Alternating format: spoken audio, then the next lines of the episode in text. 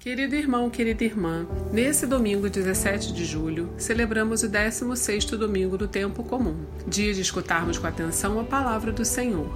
No evangelho desse domingo, vemos Jesus sendo recebido na casa das irmãs Marta e Maria. Enquanto Marta se preocupa com os diversos afazeres que lhe envolvem, Maria escolhe o que há de melhor.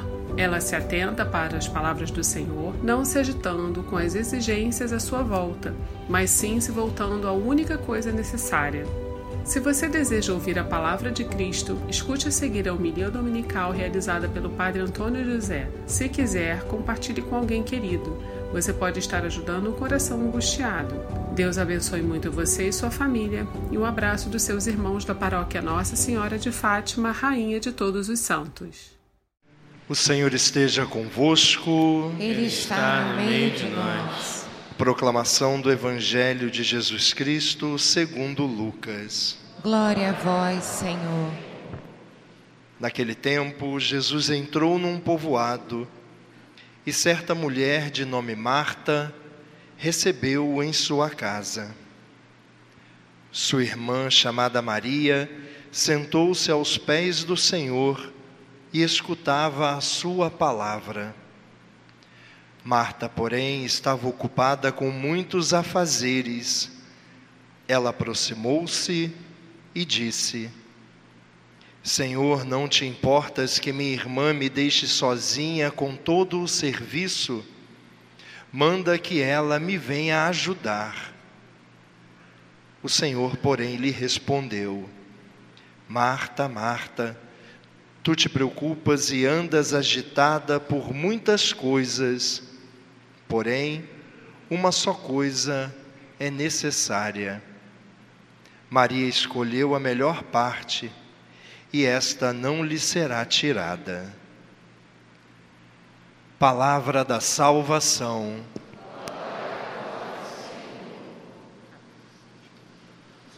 Irmãos queridos, os trechinhos da palavra de Deus que nós ouvimos hoje, a primeira leitura, o Evangelho, falam para a gente sobre pessoas visitadas por Deus, pessoas que, do seu jeitinho, da melhor maneira que sabiam, receberam a presença do Senhor em visitas cheias de delicadeza, cheias de esperança. É, a palavra de Deus hoje, de alguma maneira, quer nos ajudar a olhar um pouquinho para a gente mesmo e descobrir como é que eu tenho desfrutado, como é que eu tenho cuidado da presença do Senhor, que também está na minha vida. Só que a gente tem algo diferente de Abraão, de Marta, de Maria porque essas pessoas foram visitadas pelo Senhor. E nós não somos visitados por Ele, nós somos habitados por Ele.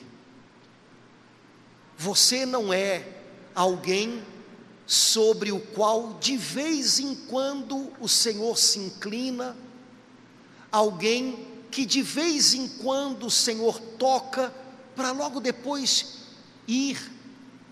Você é alguém em quem o Senhor habita. Hoje a segunda leitura ficou espremidinha entre essas leituras tão bonitas do livro do Gênesis e do Evangelho de Lucas, e ela tem uma frase tão incrível que corre o risco de passar despercebida. Hoje, na carta aos Colossenses, São Paulo diz assim: Irmãos, existe um grande mistério que talvez a gente não note como ele merecia ser notado. E esse mistério é a presença de Cristo, o Senhor, vivendo em vocês.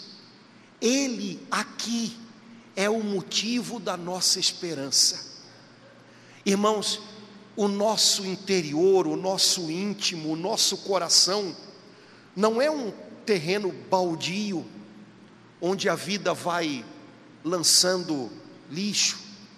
nem é uma casa em ruínas que não é mais habitada por ninguém, porque está desmoronando. A Bíblia diz que Cristo está presente, vivendo em nós. Mas como é que a gente tem cuidado dessa presença? Como é que a gente tem desfrutado essa presença? Como é que a gente tem tratado Jesus que vive tão pertinho da gente? O evangelho de hoje, de modo especial, eu acho que ajuda a gente a rever um pouquinho as nossas atitudes a respeito da presença dele tão perto da gente. São Lucas diz que um dia Jesus estava passando por uma aldeia e foi hospedado na casa de Marta, Lázaro e Maria. Eles viviam numa cidadezinha chamada Betânia, que era muito pertinho de Jerusalém. E quando Jesus ia a Jerusalém, ele sempre dava uma paradinha em Betânia para ficar com esses seus amigos. Jesus gostava de ficar com eles, Jesus se sentia em casa com eles, eles recebiam Jesus com muito carinho, preparavam tudo para Jesus descansar, sabiam que Jesus gostava de comer, faziam aquilo que Jesus gostava. Você já imaginou que Jesus devia gostar de comer algumas coisas, né? Um bolinho de chocolate, né? Sei lá o que eles preparavam para Jesus, ele se sentia em casa. Dessa vez não foi diferente. Só que na família de Marta, Lázaro e Maria, cada um tinha o seu jeitinho de ser. E o problema do nosso jeito de ser é que ele pode acabar colocando a gente é, num automático, num piloto automático. E a gente vai vivendo a vida, vai vivendo as coisas, sem nem perceber o que está fazendo. Afinal, a gente sempre faz do mesmo jeito, a gente toma sempre as mesmas atitudes, a gente leva as coisas da mesma maneira. Quando Jesus chegou na casa de Marta, Maria e Lázaro, a Bíblia diz: Marta o recebeu e estava ocupada com muitos afazeres. Bom, é, é claro que Marta queria receber Jesus bem, por isso ela devia estar preparando o, a caminha lá para ele descansar, ela devia estar na cozinha fazendo as coisas que ele gostava, mas o problema da Marta é que ela queria fazer tanto as coisas é, que ela acabava sendo engolida pela agitação dela. Se você lembra do Evangelho, você vai perceber que nesse evangelho de hoje, nem Marta, nem Maria, ninguém é criticado por Jesus, é corrigido por Jesus por estar fazendo algo errado. Mas Marta, ela recebe de Jesus uma advertência, porque ela está tentando fazer a coisa certa, mas de uma maneira meio atropelada. E esse é o problema da Marta ela está tentando acertar, só que o jeitão dela, ou o jeitinho dela, colocou ela num piloto automático tão forte que ela nem percebia mais que ela estava descuidando da presença de Jesus, ela não estava desfrutando, recebendo da presença de Jesus, no seu afã de sempre fazer algo, algo, algo, isso para ela não acabava nunca. É, Marta sabia o que tinha que fazer, pelo menos ela achava. E porque ela sabia o que tinha que fazer, é, não perguntava para ninguém, é, não imaginava que daquela vez pudesse ser diferente, ela estava de verdade fazendo o mesmo de sempre. Maria, a outra irmã, diz São Lucas, sentou-se aos pés de Jesus para ouvir a sua palavra.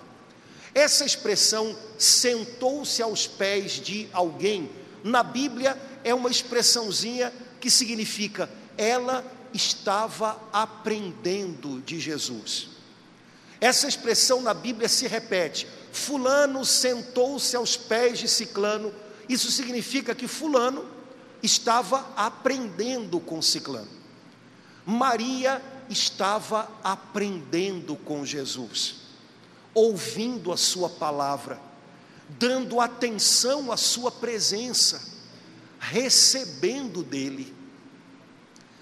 Bom, o problema é que a nossa amiga Marta estava correndo de um lado para o outro e fazendo mil coisas, agitada, e toda vez que ela passava pela sala, ela via Maria ouvindo Jesus. Ah, entendi, Senhor, então é assim. E ela foi ficando nervosa, porque a Marta, ela se sentia muito cobrada. Eu tenho que tratar Jesus aqui como um príncipe, tem que ficar tudo 100%, não posso parar, não posso. E essa cobrança, ela vira um gatilho na gente, com defeito, porque ela, ela, não, ela não desarma nunca. Quem tem a tendência de se cobrar com ansiedade, nunca consegue descansar. É, hoje em dia, o pessoal que trabalha com a saúde da cabeça diz: a pessoa fica hipervigilante, está faltando alguma coisa, eu ainda tenho que fazer, ainda não acabou, ainda não acabou. É, o problema é que isso passa da conta, e até em momentos em que a pessoa tinha que dizer: acabou, ficou legal, ela não consegue. Ou então, até em momentos em que ela tinha que descansar. Bom, agora não é hora de fazer mais nada, agora é hora de se preparar para novos momentos, vou descansar. Ela não consegue. E aí, meia-noite, ela está na cama, não tem como resolver nada, mas ela está preocupada. Como é que vai ser, como é que não vai ser, por que, que não é, por que foi desse jeito, pipipi. Marta, me parece que era do tipo de pessoa que sempre tinha a impressão de que faltava fazer algo, sabe? E ela se sentia tão cobrada que é natural, ela imaginou eu tenho que cobrar minha irmã para entrar no meu pique, para entrar no meu ritmo. Sabe, quando a gente se sente excessivamente cobrado, a gente começa a cobrar os outros. Você também não pode parar, você também tem que fazer, você tem que. Sabe?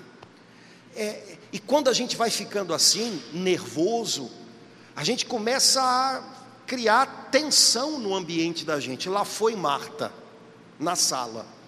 E ela nem falou com a irmã, ela falou com Jesus. Jesus, não te importa que a minha irmã não venha me ajudar? Manda ela me ajudar.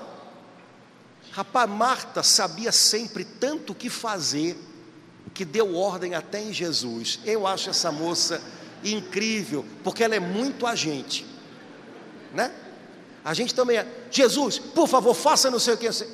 E se ele faz algo diferente do que a gente sabia que ele tinha que fazer, ah, a gente questiona, a gente reclama, não podia ser assim, por que, que o Senhor fez assim? Porque, sabe, Marta já tem tudo preparado na cabeça, Marta já tem o negócio arrumado para 20 anos. Então, se alguma coisa escapole do controle dela, ela cobra até do Senhor. Por quê? Você não podia ter agido assim, você não podia ter feito dessa maneira. Ela foi cobrar de Jesus. Rapaz. E aí Jesus percebeu, cara, essa mulher vai ter um troço. Eu vou, eu vou dar uma acalmada nela, porque senão ela vai, né? Para que isso tudo, né? Então Jesus é, chama Marta, Marta, Marta. Oi.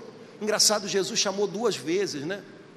é uma maneira de tentar trazer a pessoa para o aqui e agora, né? Marta, Marta, oi. E aí Jesus faz um diagnóstico da alma dela. Você anda agitada e preocupada com mil coisas, e você esquece daquilo que é necessário. Irmãos, eu acho que às vezes, se Jesus tivesse que fazer a gente ouvi-lo de maneira audível, eu acho que ele faria com a gente o que ele fez com a Marta. Ele chamaria a gente pelo nome duas vezes, que é para trazer a gente para o aqui e agora. Ei, aqui. e diria para a gente, como disse para Marta: você anda agitado, você anda agitada, você anda preocupado, preocupada com mil coisas, e você está deixando ir embora o que é necessário, o que não pode faltar na sua vida. Essa semana, é, lendo essa passagem, estudando essa passagem, eu, eu aprendi uma coisa que eu não sabia. A palavra agitada, que é a palavra que Jesus usa para descrever a Marta, na, na língua em que São Lucas escreveu esse evangelho, que é o grego, a palavra agitada também, se, é, também significa ausente. Eu falei, cara, é isso muito. Porque a pessoa agitada, a pessoa ansiosa, ela nunca está onde parece que ela está, ela está sempre ausente. É, ela não está na missa das dez. Aqui fora ela está aqui, sentada, mas a cabeça, o que, que eu vou fazer para o almoço hoje? Eu acho que eu vou passar na padaria, vou comprar um frango e vou jogar umas coisas em cima e tá bom. Amanhã tem aquela conta para pagar. Eu vou fazer o quê? Eu vou no banco, eu vou pagar pela internet. Ausente. Irmãos, aí a gente começa a tocar no problema. Porque às vezes a gente, de maneira tão injusta, joga no rosto do Senhor as nossas cobranças de que onde é que o Senhor está, quando na verdade Ele está sempre habitando em nós. O ausente não é Ele, é a gente. Ele está aqui, mas a gente está perdido, sendo arrastado pela preocupação, pelas cobranças, pelo nervosismo, pela ansiedade. Ele está aqui, nesse lugar chamado aqui, nesse dia chamado hoje. O ausente, na maior parte das vezes, é, é nós mesmo. A gente está no amanhã, a gente está remoendo ontem a gente não está na igreja, a gente está na padaria, a gente está no banco, a gente está no hospital, a gente a está aos pedaços. É, sabe, é como se Jesus dissesse para Marta: Marta, eu estou aqui e você está ausente. E não é, repito, pra, porque Marta estava fazendo coisas erradas. Marta era gente boa, hein? Tanto é Santa Marta, né? Agora em julho, a festa dela, Santa gente boa, que nem você, né? É gente boa, né? Só que gente boa às vezes está ausente, às vezes está perdida, às vezes deixa passar o único necessário, aquilo que não pode faltar na vida da gente, que é essa comunhão essa proximidade, esse aconchego com Jesus, para que a gente possa ouvi-lo, receber a sua paz, descobrir com ele uma direção. É como se Jesus dissesse: Marta, você me recebeu, mas está ausente, você não está aqui comigo. Eu tenho tanta coisa para te dizer, eu queria tanto dividir com vocês as coisas que aconteceram. Vem para mais perto de mim. Irmãos, quem sabe Jesus não gostaria de dizer isso também para mim e para você. Você me recebeu um dia, eu estou aqui, mas você tem andado tão ausente, sempre correndo, como se você não contasse comigo, sempre preocupado, antecipando males que sequer chegaram, sempre agitado, como se a sua agitação fosse a resposta. Quando a gente se agita sem direção de Deus, a nossa agitação é só agitação. A gente se cansa, a gente corre e tem a impressão de que não saiu do lugar. Quando a gente dá passos, toma decisões, faz coisas com direção de Deus, a gente vai na direção certa, a gente acerta o alvo a gente diz a palavra certa, a gente toma a atitude na medida certa. Quando Jesus disse a Marta: Você está perdendo o necessário. É como se Jesus estivesse dizendo: A única coisa que não pode faltar, está faltando. Você não está ouvindo a minha voz. Maria escolheu isso, e nada no mundo vai tirar dela o que ela está ouvindo de mim. Sabe, irmãos, a impressão que eu tenho é que Maria estava se enchendo e Marta sempre se esvaziando. Para que você possa oferecer o melhor, você tem que se encher do melhor. Isso não significa que você vá passar horas recolhido com o Senhor, apesar disso ser maravilhoso. Nem significa que primeiro você vai se recolher e quem sabe daqui a um mês, dois meses você vai agir, porque nem sempre dá para esperar tanto. Mas você vai buscar fazer o que é preciso, mas as suas atitudes, as suas palavras vão ter como fonte a sua comunhão com Deus. Você vai buscar tempo para estar com Ele. Você vai afinar o seu ouvido do coração para entender o que o Senhor quer de você. Você vai escutar a palavra do Senhor que está na Sagrada Escritura, porque ela dá para você reta direção e tira você de caminhos que são confusos. Não deixe ir embora da sua vida o único que não pode faltar que é a sua comunhão com o Senhor. Se você tem essa amizade com Jesus, dela vem todo o resto. Se você perde o seu trato com Jesus, você corre e se agita com a impressão de que nunca está bom, nunca foi o bastante, o cansaço vai tomando conta, e quando a gente está cansado, tudo irrita a gente, tudo passa da medida. Tudo é motivo para a gente explodir, tudo, porque a alma está cansada. A gente não aguenta mais. Sabe quando a gente era criança? Eu acho que criança hoje nem faz mais isso, porque só brincam com o celular, né? A gente pegava papel de bala, chupava a bala, pegava o papel e ia esticando o papel de bala, lembra? Pois é, né? É, quando a gente está cansado, a gente, esse, é, a gente é como esse papel de bala, que qualquer coisa além da conta arrebenta é, se a gente não encontra no Senhor descanso, alívio, paz, é um confidente a quem a gente abriu o coração e um amigo de quem a gente possa receber conselho, o resto engole a gente, atropela a gente, sabe caixote na praia? E quando a gente vai ver, a gente está machucado, a gente não está conseguindo fazer o que era preciso. Irmãos, é, a gente precisa tomar decisões na nossa vida. Nossa vida anda no ritmo das decisões que a gente toma e realiza.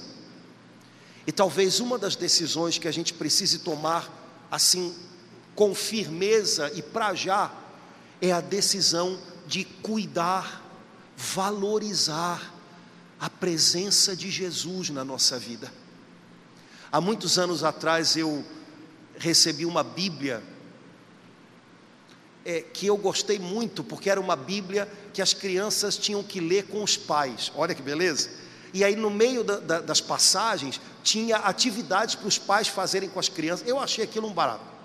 E na introdução da Bíblia, o editor que preparou aquela edição da Bíblia, ele escreveu uma coisa que eu nunca mais esqueci, e que de verdade não é para criança, é para gente grande.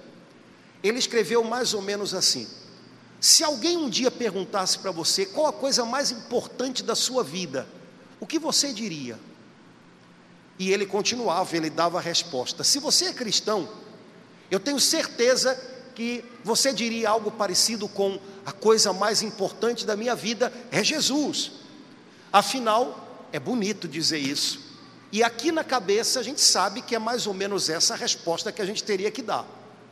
Mas o nosso amigo continuava o texto dizendo assim: se você respondesse somente isso, eu diria para você que a sua resposta foi uma resposta é, politicamente correta, ou seja, você sabia que tinha que dar aquela resposta, mas no fundo, no fundo, ela não é real.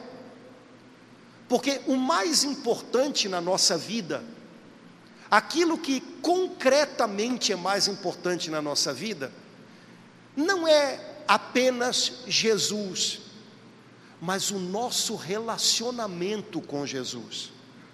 Você pode dizer que o mais importante da sua vida é Jesus e considerá-lo tão grande, tão perfeito e tão longe que no seu dia a dia ele não faz muita diferença. O que ele tem a dizer para você não interfere nas suas decisões. E então esse homem dizia: se Jesus de verdade é importante para você, o mais importante na sua vida, o que faz a diferença no seu dia a dia, é o seu relacionamento com Ele, é o quanto você ouve a Ele, é o quanto você louva a Ele, é o tempo que você gasta com Ele, é a importância que você dá para a presença dEle, de tal maneira que você luta para não se perder dela. Irmãos, eu nunca mais esqueci esse negócio, já deve ter uns 20 anos que eu li. Se alguém perguntar para você qual a coisa mais importante da sua vida e você disser Jesus só, lembra que a resposta deve ter sido automática. O mais importante na minha vida é a história que eu estou vivendo com Jesus, é a minha amizade com Jesus, é o meu relacionamento com Ele, é Ele vivendo em mim e eu cuidando dessa presença para que eu não me perca dela a gente precisa tomar a decisão de viver um pouco mais a sério a nossa amizade com Jesus. Amizades crescem e amizades se esvaziam. É, você pode ter certeza que se você decide começar a buscar o Senhor e orar e gastar mais tempo e dedicar mais tempo a Ele, você pode ter certeza que você vai encontrar oposição, viu? porque o inimigo da nossa alma, ele sabe que o único necessário, o único que não pode faltar, para que a gente viva aqui na terra o melhor de Deus, é essa comunhão com o Senhor. Então ele vai tentar o tempo inteiro se intrometer nisso. Você vai começar, vou tirar um tempinho para orar. E aí vai começar a orar e daqui a pouco vai estar. Deixa, deixa o pé bater. Mantenha o coração de deixa em algum momento você acostume o pé para de bater. Ou então, vou orar. E aí vem aquela sensação, meu Deus, tem tanta coisa para fazer, eu estou aqui, ai meu Deus. Aguenta. Tempo que você consagra ao Senhor não é tempo perdido. Tenha uma atitude de fé. Às vezes a gente precisa de muito mais fé para gastar um tempo na presença de Deus do que para escalar o Everest acreditando que aquele tempo ali não é perdido, é tempo santo, é tempo que está trazendo a presença de Deus para a gente. Querido, diabo não se preocupa com mais nada na sua vida, contanto que ele se intrometa na sua amizade com Deus. O pessoal tem umas coisas tão bobas. Ai, eu acho que o diabo está querendo levar o meu carro do ano. Olha só, o diabo é um anjo caído. Anjo não precisa de carro para se mover de um lugar para o outro. Então o diabo tem nada, ele não está nem aí para o seu carro. O que ele quer é roubar sua confiança em Deus. Ah, alguém fez uma diabice, colocou na minha porta, tem uma cabeça de elefante na minha porta. Varre, mantenha a sua casa limpa. Varre, empurra para lá. Tem nada a ver, gente. A única coisa que ele quer é se intrometer entre você e o Senhor, porque ele sabe que a fonte da sua paz é essa comunhão com Deus insista, persevere em orar. O primeiro dia é difícil, o segundo é difícil, o terceiro também, o quarto também, o décimo quinto também, mas aos pouquinhos você vai criando uma resistência de alma e você vai perseverando, e o inimigo vai tendo que bater em retirada. Não deixe ele se intrometer entre você e o seu Senhor, porque essa comunhão é a fonte do melhor de Deus para a sua vida. Marta, Marta, tu andas agitada e preocupada com muitas coisas, você anda ausente demais. O pessoal está até achando que é Alzheimer, né? Não, é ansiedade. Você vai estar, tá, né? Todo, fulana, hein, hein, hein? Não, é a cabeça que está longe. Volta, Marta. É hoje. E o Senhor está contigo. Irmãos, que a gente não seja mais injusto com o Senhor, cobrando dele uma presença que ele nunca tirou de nós. Ele habita em nós. Eu e você é que às vezes nos tornamos ausentes dele, sequestrados pela agitação do nosso coração, como se ele não estivesse perto. Ele está muito perto de você, ele vive em você. cerque essa presença de Jesus com a sua reverência, com o seu amor, com a sua confiança, e você vai ver que ela vai ser alimento para a sua alma dia a dia. Que a gente possa acolher o Senhor na nossa vida de uma maneira cuidadosa, para que essa presença dele em nós frutifique em muita coisa boa que a gente precisa fazer. A gente é que nem Marta, tem muita atividade. A gente não precisa ser que nem Marta, sendo consumido pela ansiedade. Para que a gente faça o bem bem feito, a gente tem que estar em sintonia, voltar à sintonia um milhão de vezes, quanto for preciso, com o Senhor a cada dia. Que essa semana você tenha um coração decidido por cuidar da sua amizade com Jesus, nosso Salvador. Que essa amizade seja real no seu dia a dia. Que você encontre nela equilíbrio e sustento, para que as suas atitudes e as suas palavras sejam na medida certa, sejam aquilo que você recebe do Senhor, para também levar para os seus irmãos.